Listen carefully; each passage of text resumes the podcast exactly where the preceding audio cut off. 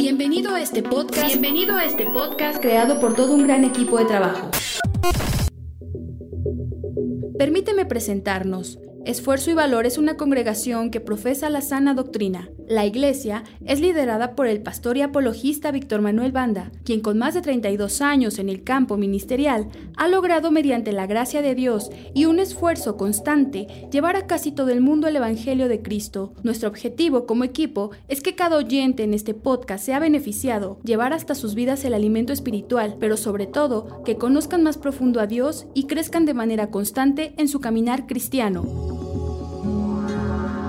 A partir de este momento tú y yo no volveremos a ser desconocidos, pues con toda alegría te damos una cordial bienvenida.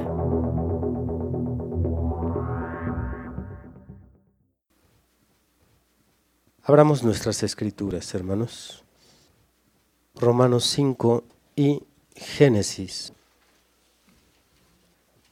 Romanos 5 y luego Génesis 30. Vamos a comenzar con Génesis. Génesis 30, versículo 22 al 24. Y se acordó Dios de Raquel, y la oyó Dios, y le concedió hijos.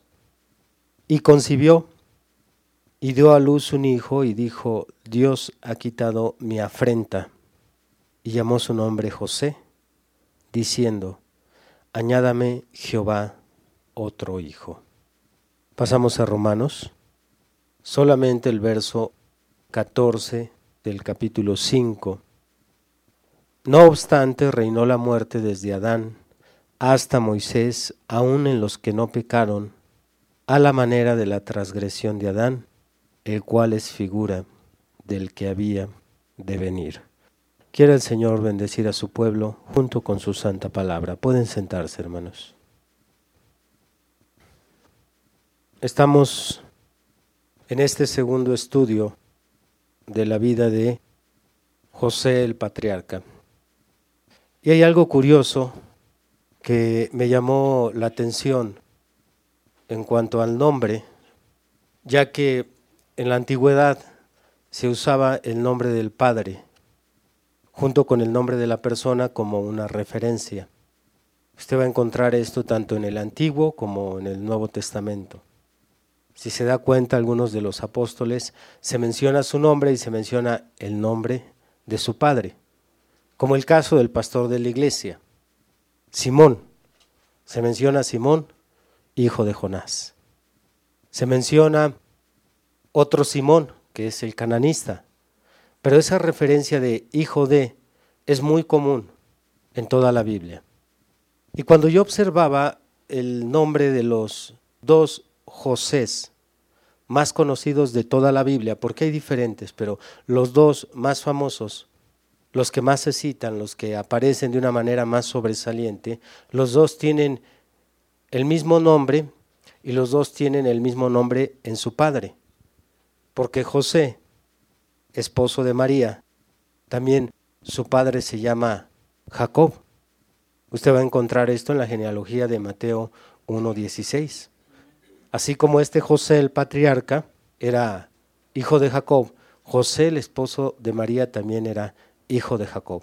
Cuando esto sucedía, entonces se iban al nombre del abuelo. Y ya no se mencionaba, si había dos hijos de Jacob, ahora se mencionaba hijo de y se ponía el nombre del abuelo. Que en el caso de José, el nombre del abuelo, bueno, todos sabemos que era Isaac. Y en el caso de José, esposo de María, su abuelo era Matán. Matán. Bien, pues vamos a, recordar rápidamente algunos puntos del tema anterior.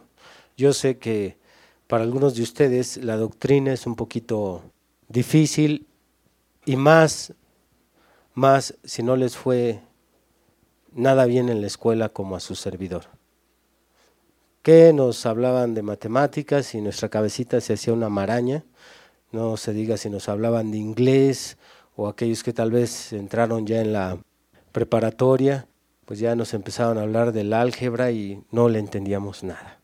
Bueno, eh, estudiar doctrina yo sé que, que, forzamos un poquito la mente porque tenemos que hablar de fechas, tenemos que hablar de nombres, lugares geográficos, eh, lo que hemos estudiado comúnmente en doctrina. Pero sin embargo, es necesaria la doctrina. Es necesaria para saber lo que creemos, para estar ciertos y sobre todo tener una fe de convicción.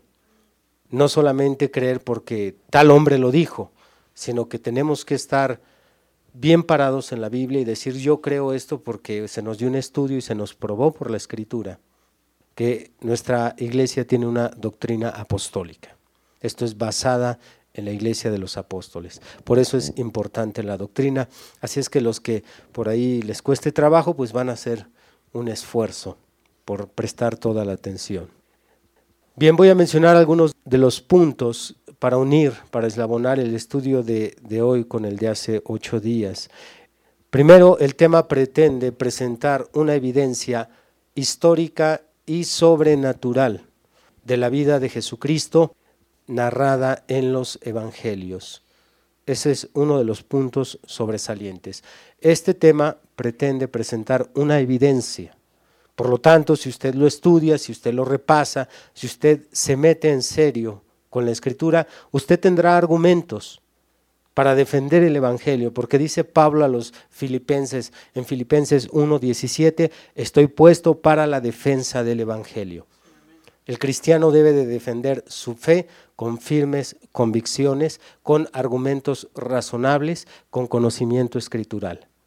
Entonces, esto es una evidencia histórica y sobrenatural, porque es parte de la historia el libro de Génesis y sobrenatural por lo que hemos venido mencionando, cómo podemos ver que se identifican las vidas del pasado de estos personajes con la vida de Jesucristo. En segundo lugar, nuestra evidencia es la profecía en figura. Esta es la evidencia que usamos para confirmar la vida del Señor.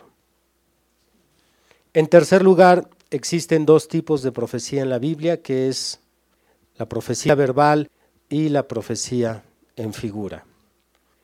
En cuarto lugar, el testimonio de otros personajes en el Antiguo Testamento sobre la vida de Jesús es el espíritu de profecía.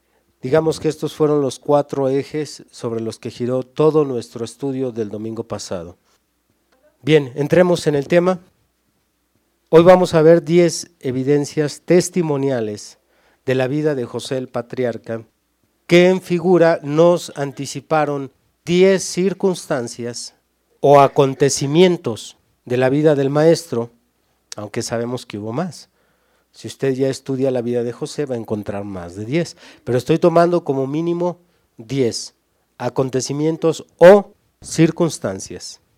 Y la parte asombrosa de estas diez circunstancias o acontecimientos es que vamos a ver que se cumplen de una manera cronológica.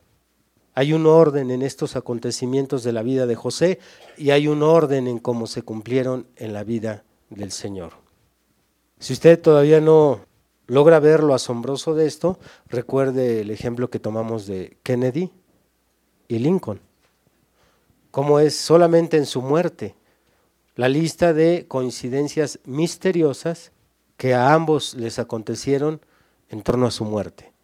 Aquí también hablamos en el tema anterior de la muerte del Señor y la muerte de Adán. Los acontecimientos y las circunstancias de la muerte de Adán con la muerte del Señor.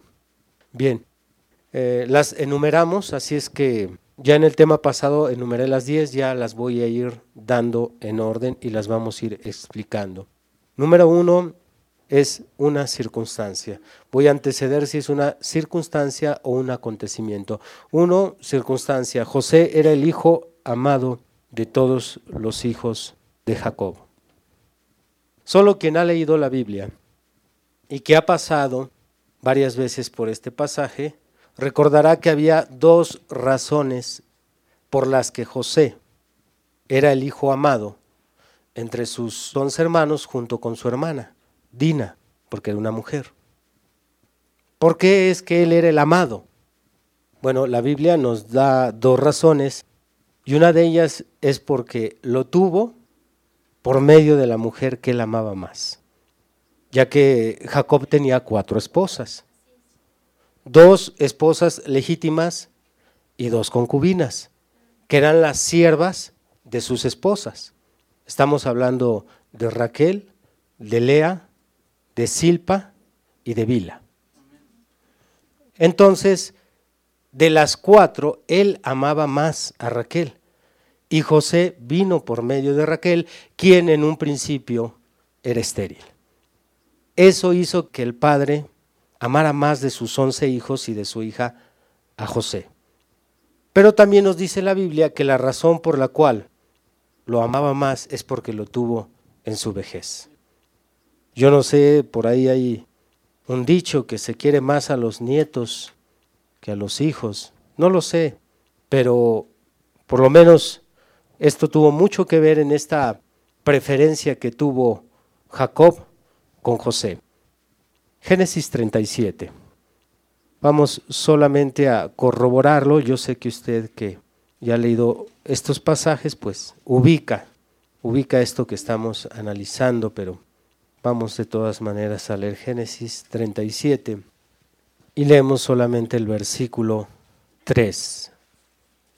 Llamaba Israel, quien es Jacob, a José más que a todos sus hijos, porque lo había tenido en su vejez, y le hizo una túnica de diversos colores.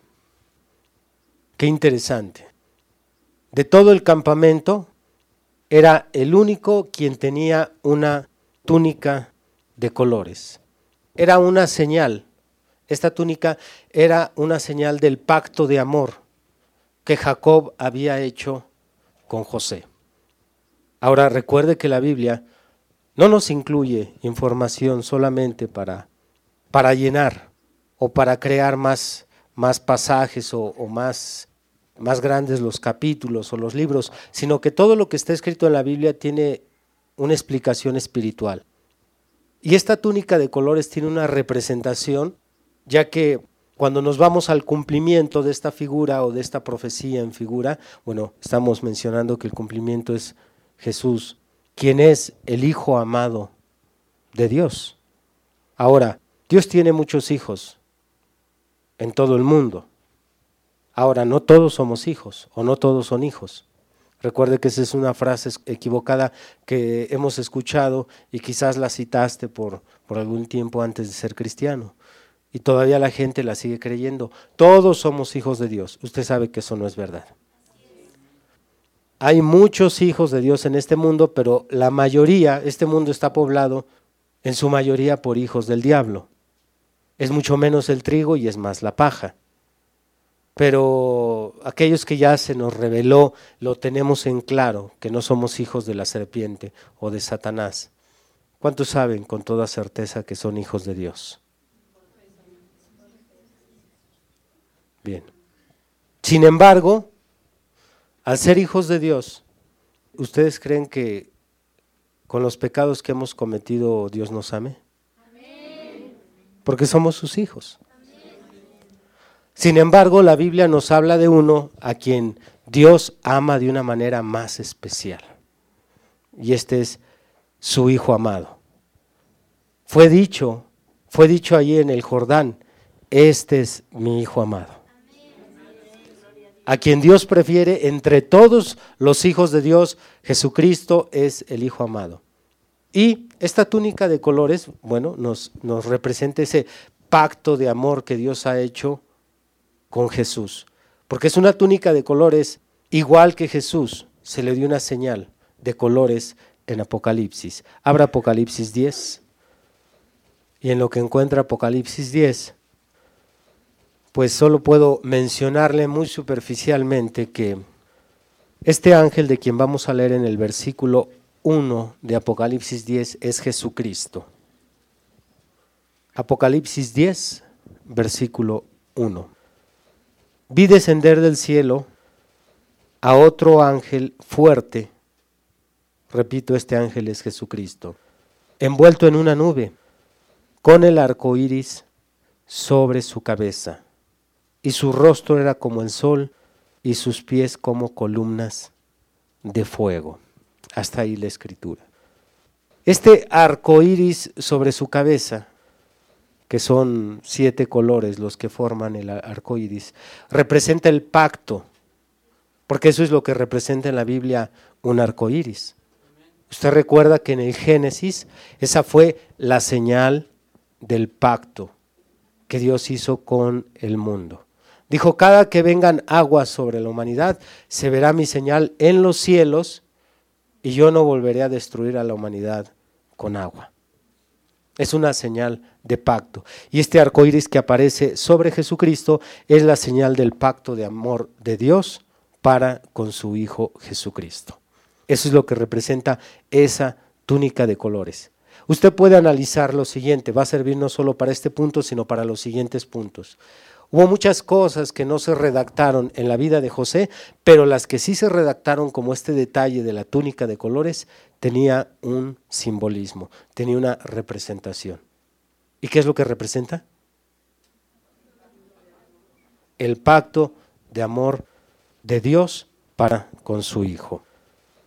Digan, el pacto de Dios, para con su hijo. No para con María.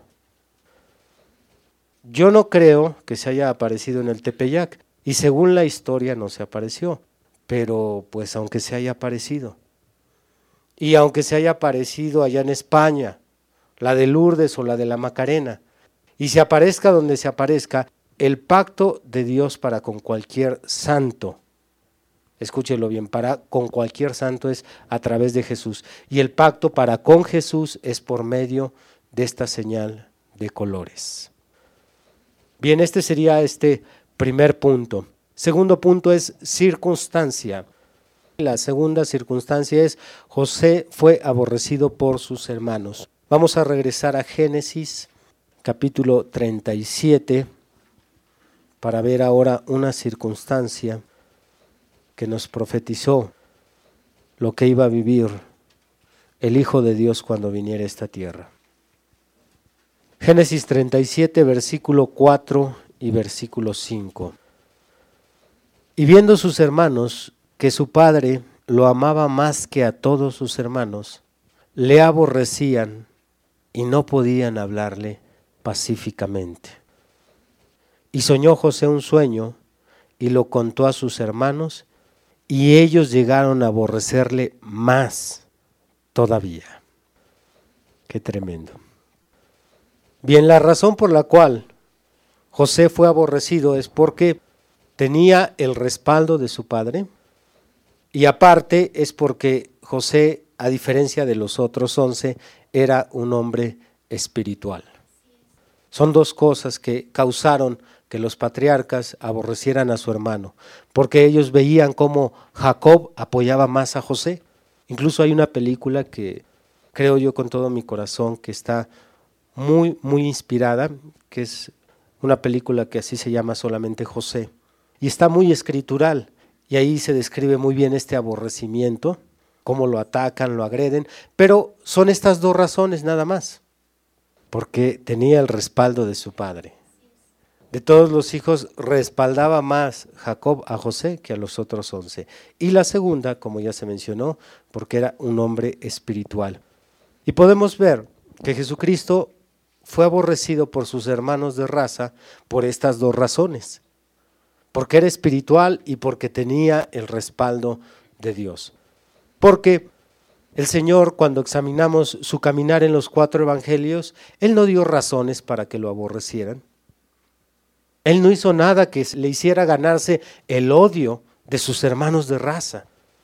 Sin embargo, encontramos que cuando el maestro estaba en la sinagoga o predicaba o sanaba a las multitudes, aparecen siempre estos personajes que lo aborrecían. ¿Cómo atacarlo? ¿Cómo agrederlo? Y eso es lo que también acontece en los otros hijos de Dios. Cuando tú te vuelves una persona espiritual, te vas a ganar el aborrecimiento de tu familia e incluso de uno que otro hermano de aquí. Cuando empiezas a orar más y a leer más, empiezan a atacar. Ah, ¿a poco muy santurrón?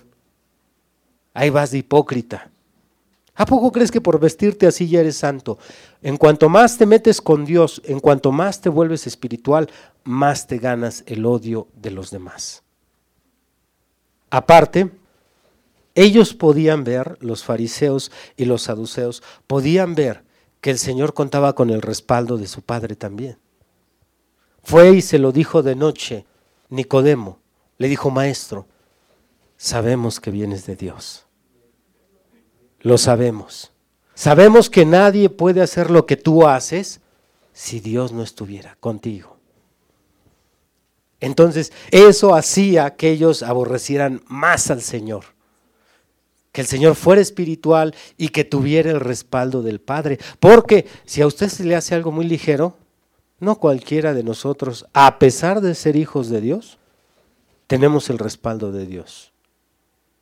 En muchas ocasiones Dios no ha atendido nuestras plegarias. En muchas ocasiones hemos estado en dificultades y Dios no nos ha sacado. Pero no así con Jesucristo. Cada oración que elevaba el Señor Jesús, fue contestada.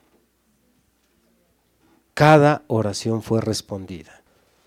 Veamos este aborrecimiento en uno de los muchos pasajes, San Juan 11, para que veamos que esto debe de cuadrar perfectamente con la profecía y el cumplimiento de la profecía.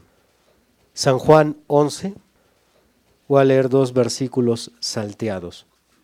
Versículo 47 dice, entonces los principales sacerdotes y los fariseos reunieron el concilio y dijeron, ¿qué haremos?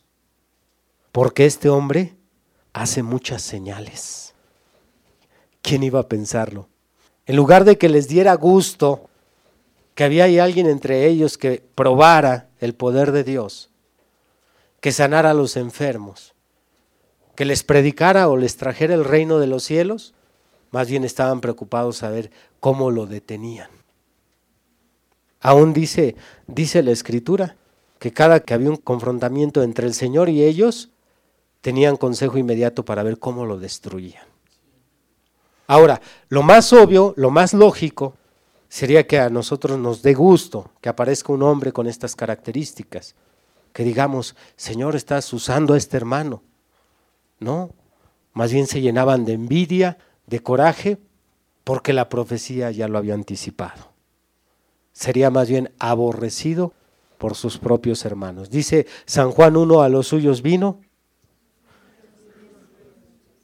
No dice y los suyos hicieron fiesta y sacaron el, el carnero y lo mataron y hubo baile. No, y los suyos, los de su raza, sus propios hermanos, no lo recibieron. Mejor lo recibió el gentil que sus propios hermanos. Qué tremendo. Pasemos al verso 53. Dice en el 53, así que desde aquel día acordaron matarle. ¿No es lo que querían hacer con José? A no ser que se atravesó Rubén y dijeron, no, derramemos sangre inocente de nuestro propio hermano pero acordaron también en matarle. Porque ya la figura nos venía diciendo cómo le iba a ir al Señor Jesús con sus propios hermanos. No puede pasar por alto todos estos detalles cuando los lea, porque es el cumplimiento de la profecía. Ahora, el capítulo 11 nos narra la resurrección de Lázaro. Todo el capítulo 11 nos habla acerca de desde que fue llamado el Señor, cuando se presenta, cuando lo resucita, y en el capítulo 12 hay un pequeño festejo por la resurrección del Maestro. Pero dice la Biblia que en lugar de que ellos se alegraran, pensaron más bien ahora aparte de cómo matar al Señor, cómo matar a Lázaro también. ¿Se imagina? Sería algo así como de incongruente como esto. Yo voy a orar, voy a tomar a mi hermano Nicolás de, ejemplo. Yo voy a orar porque mi hermano eh, padece una enfermedad crónica. Em, ayúdenme, ¿alguna enfermedad crónica? Leucemia. Ok. Entonces yo oro por el hermano y de repente vemos que la leucemia no tiene cura porque es cáncer en la sangre. Entonces lloro por mi hermano y sana y de repente aquí la iglesia se junta y empiezan a platicar cómo le hacemos para enfermarlo de nuevo. No hace sentido. Pues ellos estaban pensando, ¿y ahora cómo matamos al que resucitó? No hace sentido. Pero la profecía se había dicho. Será aborrecido por dos cosas. Por espiritual y por tener el respaldo de su Padre. Muy bien. Bueno, aprovecho en este segundo punto, pues, para advertirle, si, usted se quiere consagrar a Dios, se va a ganar el aborrecimiento de unos cuantos. Lo van a empezar a atacar de hermanito, de aleluya, de santurrón. ¿A poco ya sí te estás tomando muy en serio el cristianismo? Pues con una vez que vayas a la iglesia, ¿para qué tanto culto? Siempre vendrá el ataque cuando alguien se levanta de su silla cómoda, dominguera, dice, Señor, te voy a empezar a dar más que un día, cuidado, se te van a ir encima. Señor, voy a, poner esto en orden en mi casa, cuidado, te van a atacar ahí en tu casa. Por eso muchos dicen, mejor aquí, quietecito, aquí me quedo como, como cristiano cadocho. Aquí no la llevamos. ¿Para qué le arriesgamos? Me van a decir algo. Y es que por eso hay muchos cristianos en secreto en su trabajo, en secreto en su escuela. Mejor le dice el diablo, no digas que eres cristiano porque se van a empezar a burlar de ti. Y aparte te van a decir. Y ahí están los cristianos en secreto. No hablan del Señor, no sacan su Biblia, no porque saben lo que les va a venir. Aborrecimiento. Por eso esto es solo para valientes. Señoritas, miedosas, y me refiero a los hermanos, no a las del sexo femenino. Señoritas, mejor quédense calladitas para que no les vayan a molestar en su trabajo. Y soldados, levanten su bandera en alto. Así, en alto en su no en su trabajo, pues aquí todos. Ahí en su trabajo. Sí, pues aquí hasta llegas a la iglesia hasta con tu camiseta soy de Cristo. No, llévatela al trabajo. Sí, pues ahí cuando vas al trabajo, ay Dios mío, yo me andaba llevando la camiseta de Te amo, Señor. Y voy y me la quito. Allí en el trabajo, ahí es donde necesitas levantar tu bandera. ¿Aquí qué? Aquí somos re buenos para testificar. ¿Por qué no testifican allá? Allá vayan a decirles lo que Cristo ha hecho en sus vidas. Vayan a decirles lo que dice este libro. Allá es donde necesitamos que la luz brille. ¿Alaban a Dios? Bien. ¿Cuántos van a levantar su bandera el día de mañana en el trabajo? Si allá vaya a levantarla, hermano.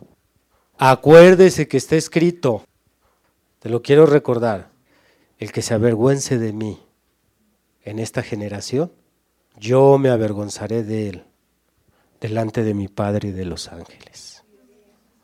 Por si, ay, es que a mí me da pena que vayan a pensar y van a empezar a, a agarrarme de bajada. Ese es el precio. Ser espiritual es ganarse el aborrecimiento de los demás. Vamos a pasar al tercer punto, circunstancia. José tenía visiones nocturnas y profetizaba.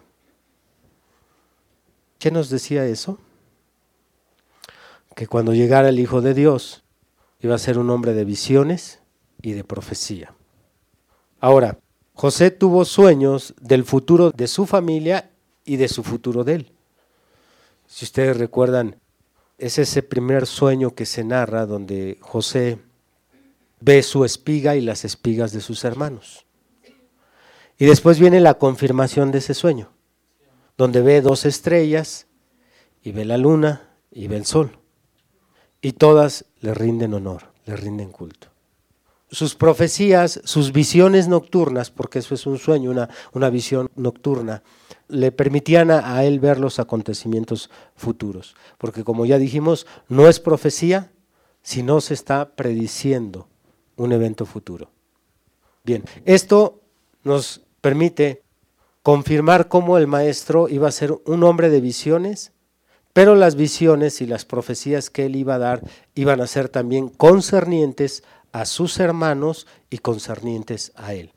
Y cuando lee la profecía en los evangelios, se dará cuenta que la mayor cantidad de profecía es referente a Israel y al mismo Señor.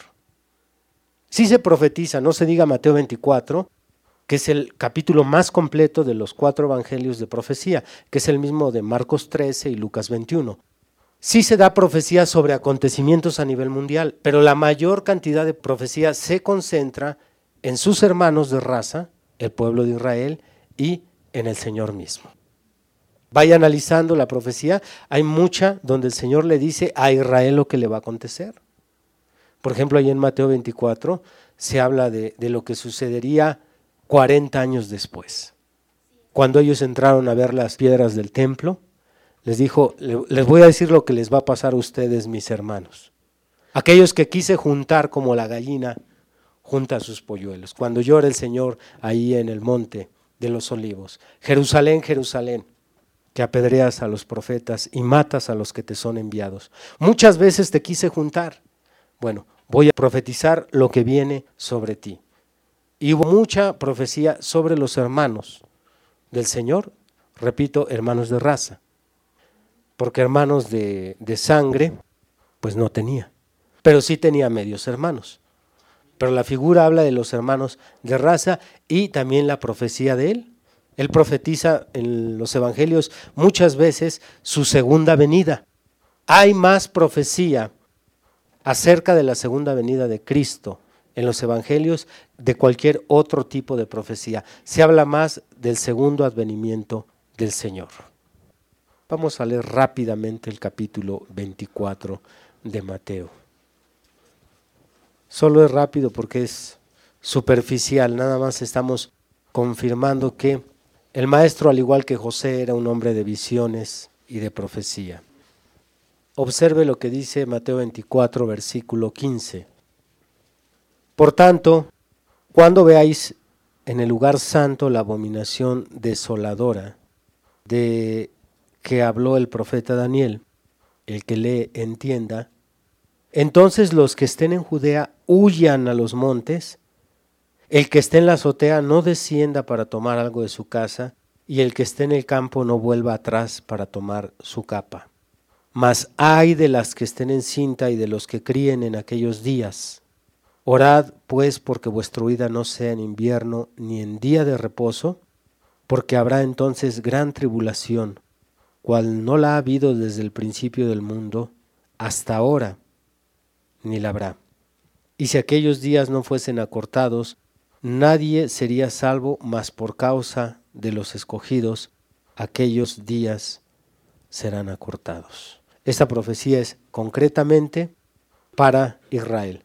Y como esta, hay muchos más pasajes donde el Señor profetiza específicamente sobre dos cosas sobre sus hermanos de raza y sobre sí mismo.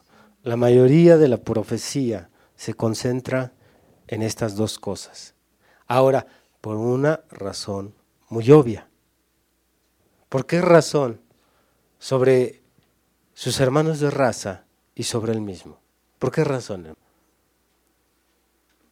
Por la figura de José. La profecía nos lo había dicho, que como José profetizó por visión nocturna los acontecimientos sobre sus hermanos. Él, soñó a sus once hermanos y se soñó al mismo.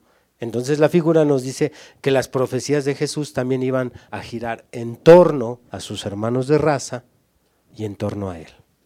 Si usted no tiene cuidado con estos detalles, no va a poder presentar la evidencia con claridad y con firmeza, sino sería otra historia más. Pero estamos yéndonos despacio. Punto número cuatro, acontecimiento. José fue vendido por sus hermanos por 20 piezas de plata. El cumplimiento es muy sencillo. Usted sabe que Jesucristo fue vendido también por uno de sus hermanos de raza. Pero la diferencia fueron 10 piezas de plata, porque Judas le ofrecieron 30 piezas de plata. Número 5. Acontecimiento. José fue echado a la cárcel.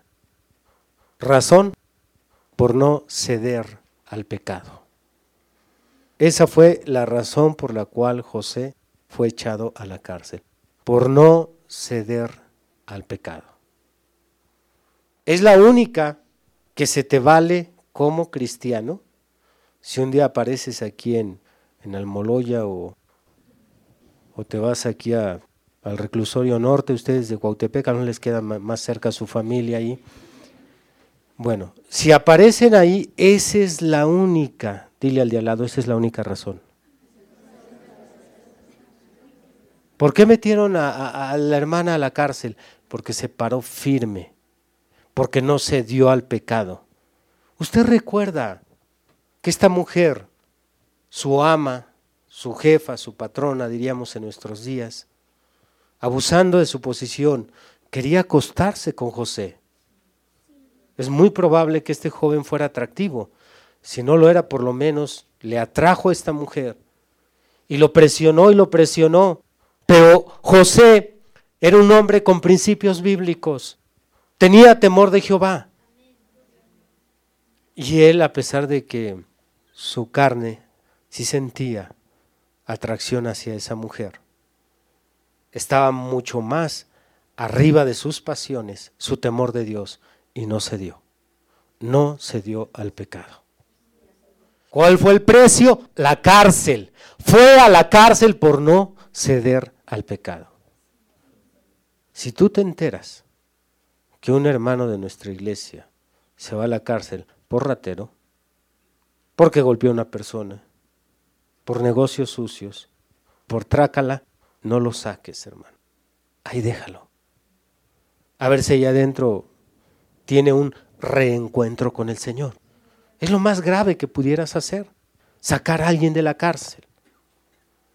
Si va ahí por ser, como dice Primera de Pedro 4, un malhechor, pues aún el refrán lo dice, el que la hace, pues que la pague.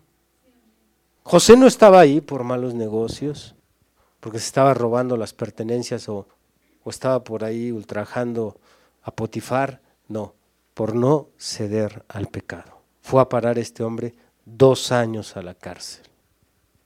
Y sabemos que Jesucristo fue llevado a la cárcel de las almas, aleluya, por no ceder al pecado.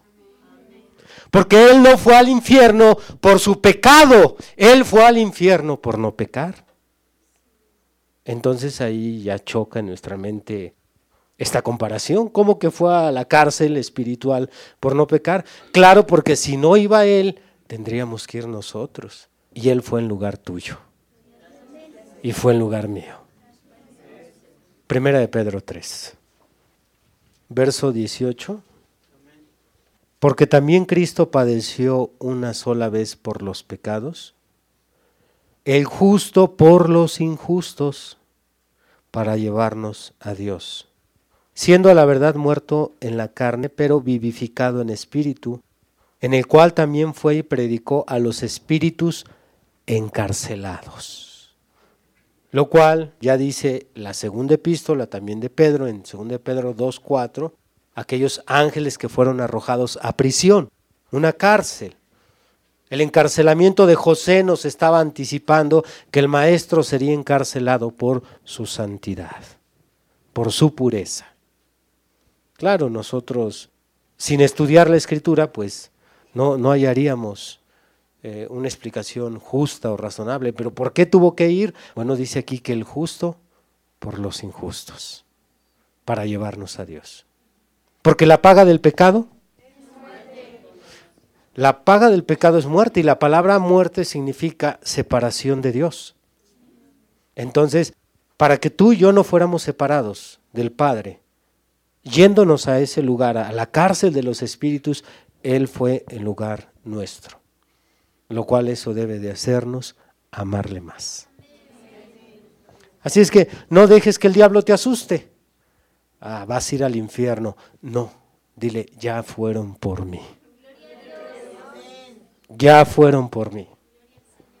El justo por los injustos. Ahí es donde está el amor de Dios. Y nos fue anticipado en la figura de José.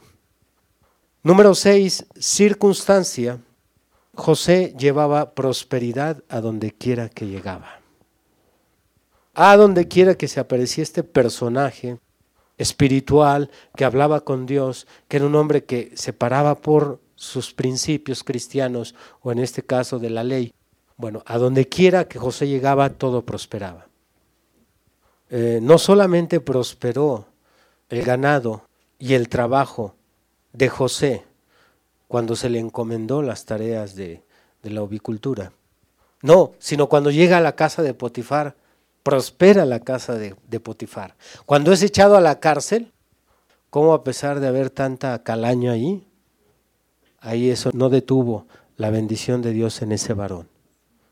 Una característica hermosa. Y no se diga cuando subió al trono, prosperó Egipto.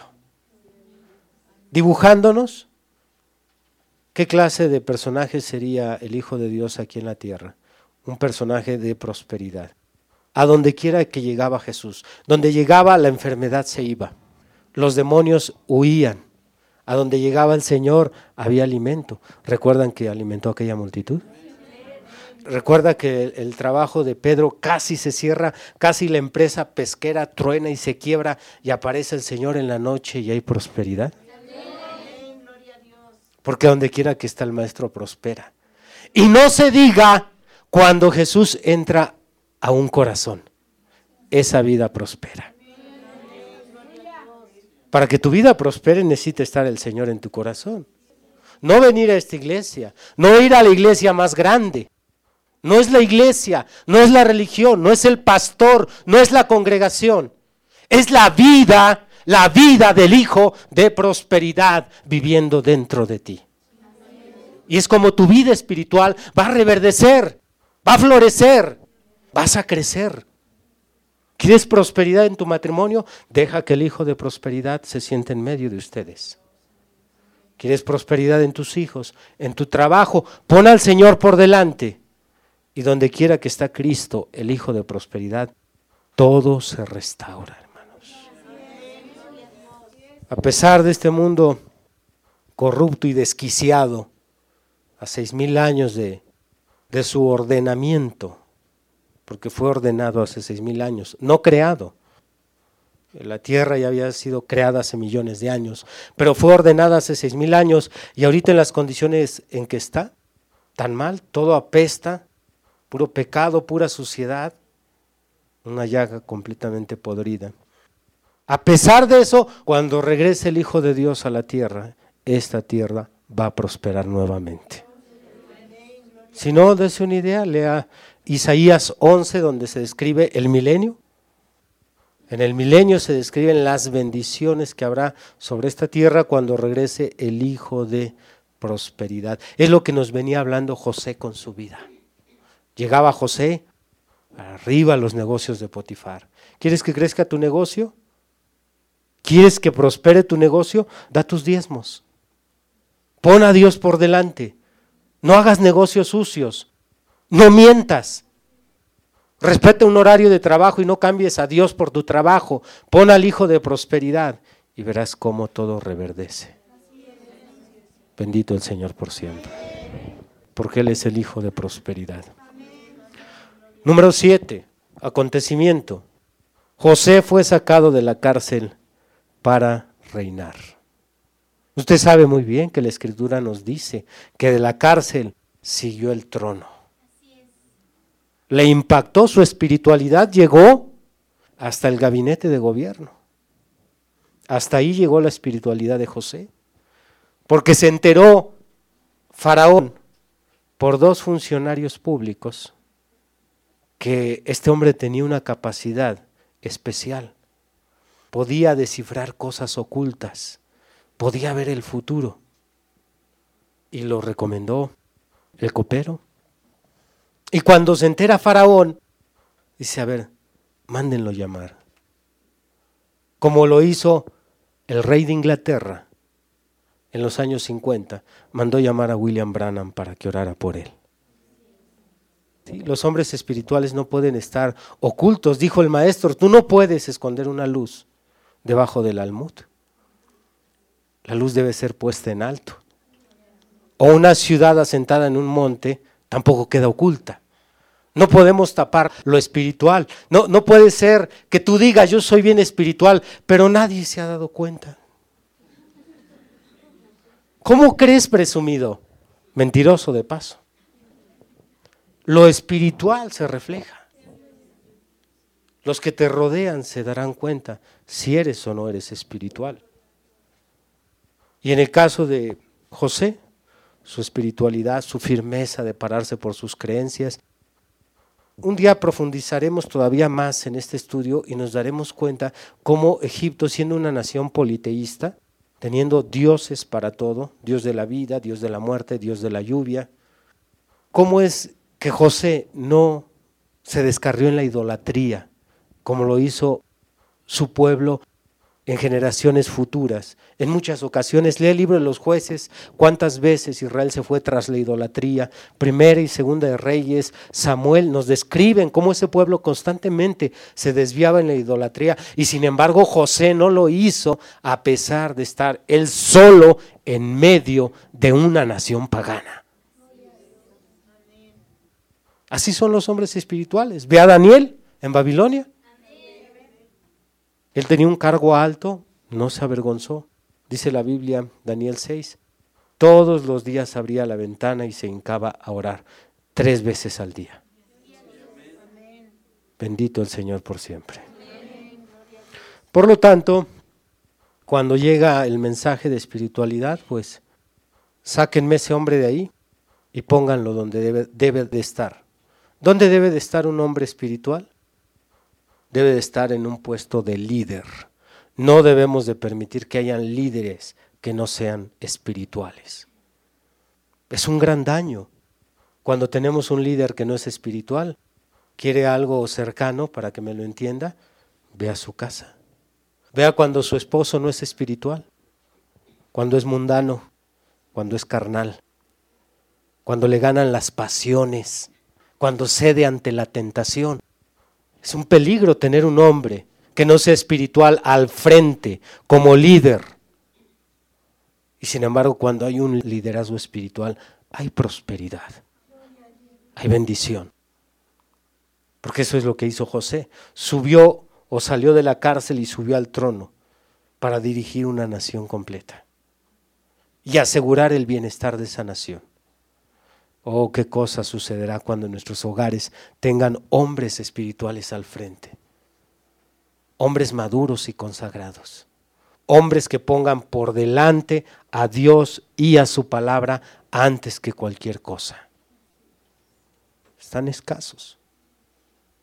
Sin embargo, sube José y se sienta a gobernar el mundo de aquellos días, porque en aquellos días Egipto era la potencia mundial que controlaba el planeta, como lo es hoy Estados Unidos de América, en todos los aspectos, económicos, políticos.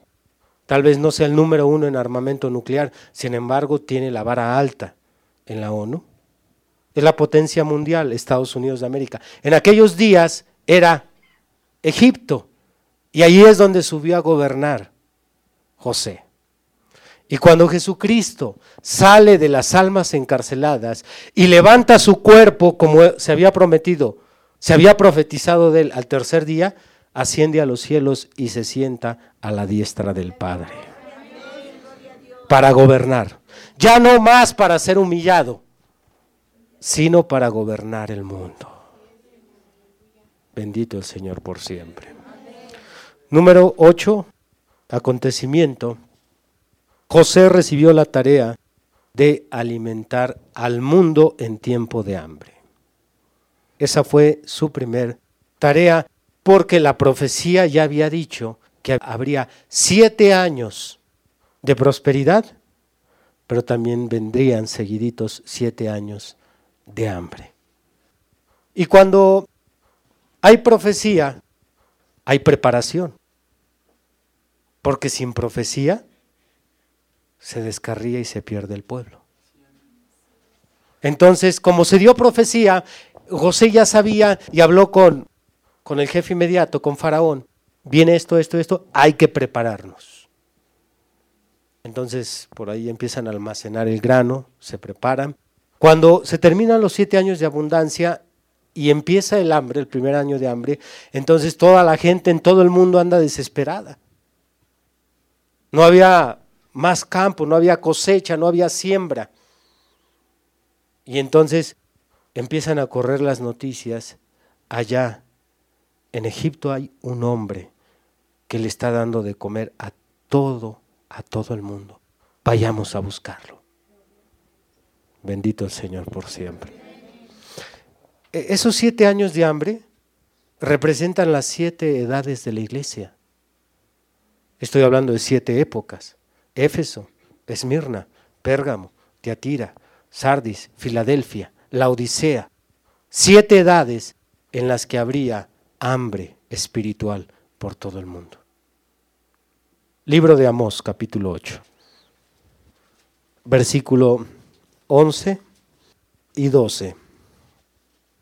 He aquí, vienen días, dice Jehová el Señor, en los cuales enviaré hambre a la tierra, no hambre de pan, ni sed de agua, sino de oír la palabra de Jehová. E irán errantes de mar a mar, desde el norte hasta el oriente, discurrirán buscando palabra de Jehová y no la hallarán. Hambre por toda la tierra. Esa es la razón que encontramos muchos peregrinos de iglesia en iglesia. Las cosas allá afuera espiritualmente están críticas, hermano.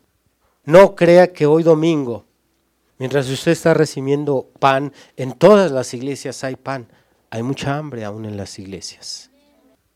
Y no que la nuestra, hablando de la iglesia, de nuestro sistema, sea única.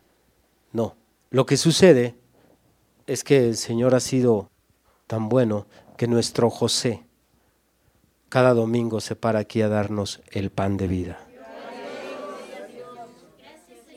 Él es el quien, a quien usted le debe el pan. Si es mi deber y es deber de los predicadores estudiar y prepararnos, pero Él es quien está dando el pan y en todo el mundo es a quien tienen que buscar, al José de estos días. No un movimiento espiritual o un movimiento especial.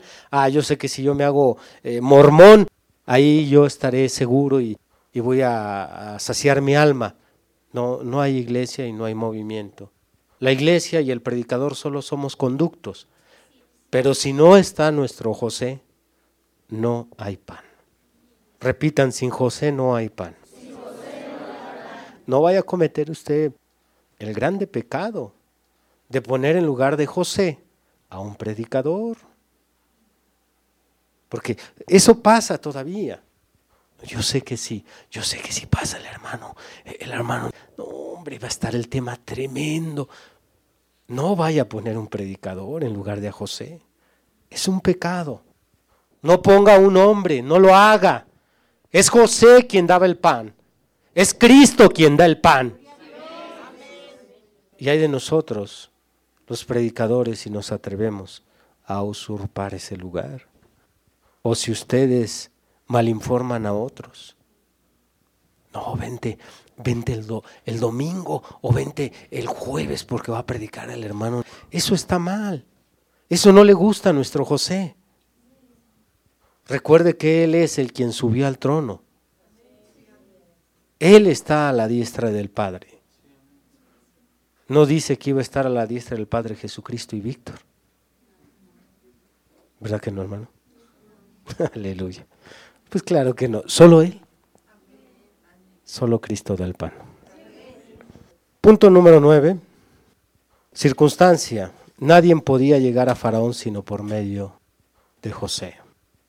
Faraón, bueno, sabemos que era la máxima autoridad del mundo. Y algunos de ellos que por ahí tenían familiares o conocidos en el gabinete de Faraón, se sentían muy seguros y decían, bueno, pues eh, mi cuñado, mi cuñado trabaja ahí para, para la casa de Faraón. Mi primo, no hombre, yo tengo un tío que es hermano del cuñado de la hija del que trabaja ahí.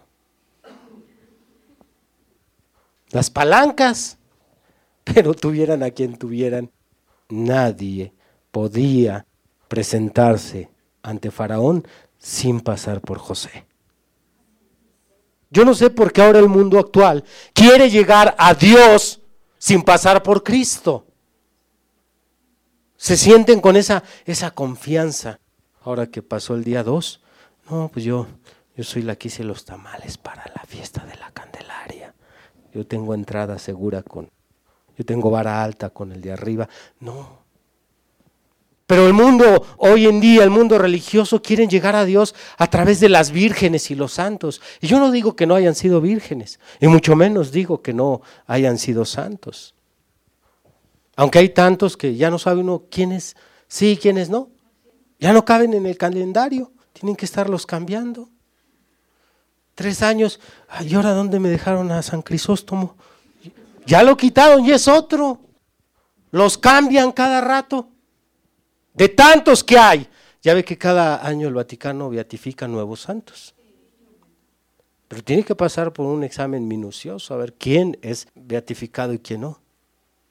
Bueno, no importa cuántos santos existan en este mundo. Nadie llega al Padre si no es por Jesucristo. Usted lo recuerda, San Juan 14, 6. Ahí dijo el maestro estas palabras inolvidables. Yo soy el camino, yo soy la verdad y yo soy la vida. Y nadie puede llegar al Padre si no es a través de mí. Él es el único camino. Si alguien intenta llegar a Dios por otro medio, no podrá, porque la figura nos lo dice, que nadie podía llegar a Faraón sino por medio de José. La figura lo está anticipando. Es por eso que podemos decir con toda certeza que la religión musulmana, quien también cree en el Dios de los judíos, nada más que ellos le llaman Alá, la religión musulmana no pueden allegarse al Creador porque no tienen un mediador. Primera de Timoteo 2, 1, 5. Hay un intercesor.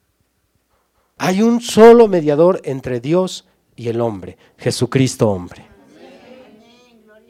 Él es el camino, Él es el conducto, Él es el puente, Él es el medio. Por eso la figura fue muy explícita. Le dijo Faraón a José, y nadie, nadie llegará a mí si no pasa a través de ti. Todos tendrán que venir a ti primero. Por eso no se le olvide presentar en sus oraciones a la persona y el nombre de Jesús antes de intentar obtener algo de Dios.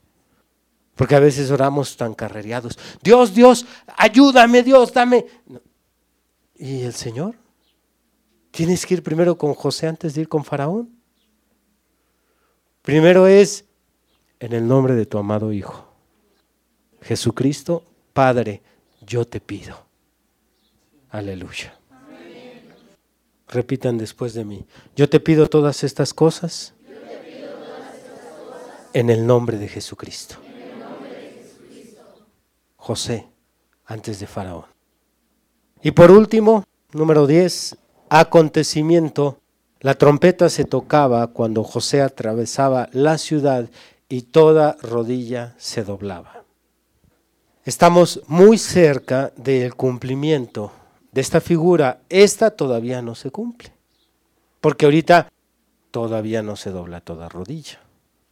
Porque hay tanta rebeldía, tanta blasfemia, tanto renegado, que dice, no, Dios no existe, Jesús no, él era solo un hombre, si acaso era un buen filósofo, un profeta, hasta ahí.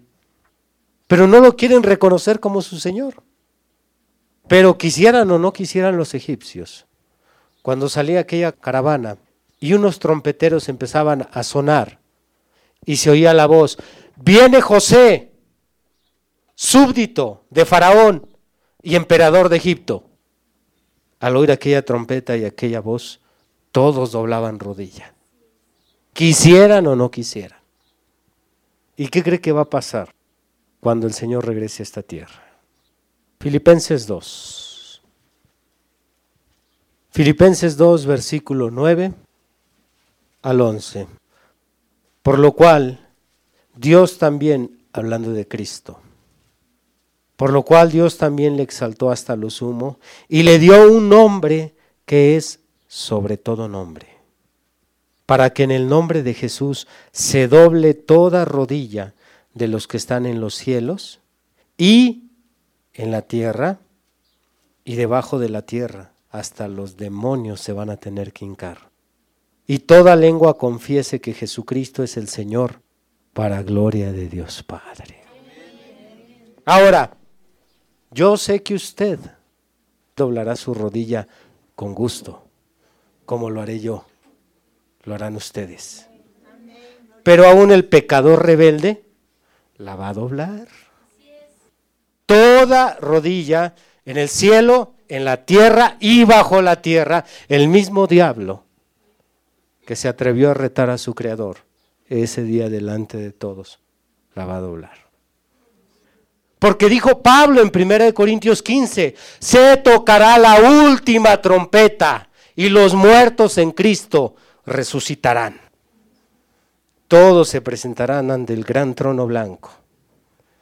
Y cuando se presenten ante José, nuestro José, van a, que, van a tener que hincarse primero Aún los que escribieron libros en contra de Jesús te hincas. No, yo soy ateo, te hincas. Yo, yo soy sacerdote de, de Satán, te hincas también. Tú y tu jefe se hincan.